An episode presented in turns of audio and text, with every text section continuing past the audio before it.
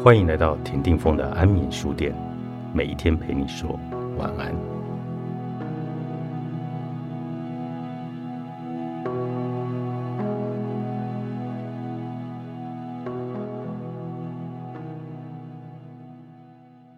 安眠书店本周主题书是：你说的是爱还是伤害？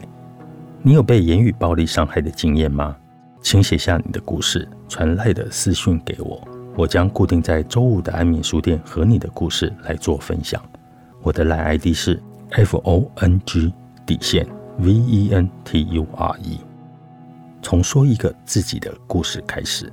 活在这个世界上，一定有许多经验，透过语言。这些经验被组织成理解世界的观点。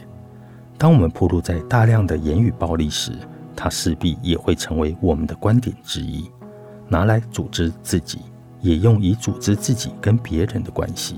当内在使用的语言非常的暴力，纵使没有说出口，它的影响也依然的存在，让我们总是出于恐惧而行动，总是担忧怀疑别人。却没有办法感到安心跟放松，也不能感受到关系的喜悦。一个充斥着言语暴力的社会，是控制与被控制、彼此不信任的社会。在这样的氛围里，说自己的故事是一件很恐怖的事。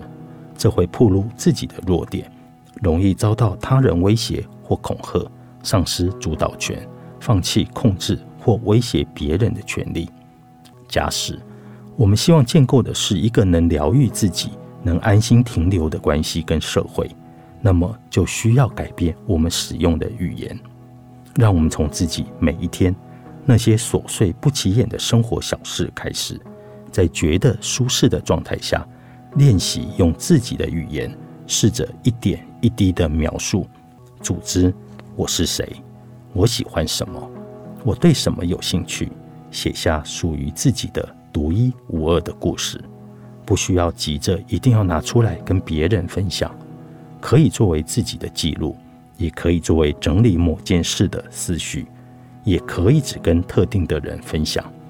当然，你也能在自己觉得安全的社群进行分享，或是完全不分享，只写给自己看。我们的心里总是埋藏着太多不曾告诉任何人的故事，无论是开心的。不开心的、郁闷的、悲伤的、难过的、遗憾的、担忧的、无奈的、无助的、沮丧的，却还是乐观的期待。也许某一天，所有的问题都会迎刃而解。所以不曾向谁倾吐，更觉得没有必要写出来。一旦写出来，就可能被看见；一旦被看见，就可能抓住把柄。于是，便一个人静静地拥抱着一座庄园，直到腐朽。书写其实可以是一种很好的整理，而且不需要担忧遭到他人的评价。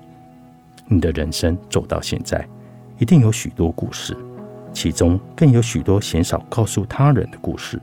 那些想让他人听见，却又害怕遭到攻击的故事，那些说起来有点卡卡的，但仔细描述。又可能让自己马上涌出许多情绪的故事。你说的是爱还是伤害？作者陈庭轩，金周刊出版。你说的是爱还是伤害？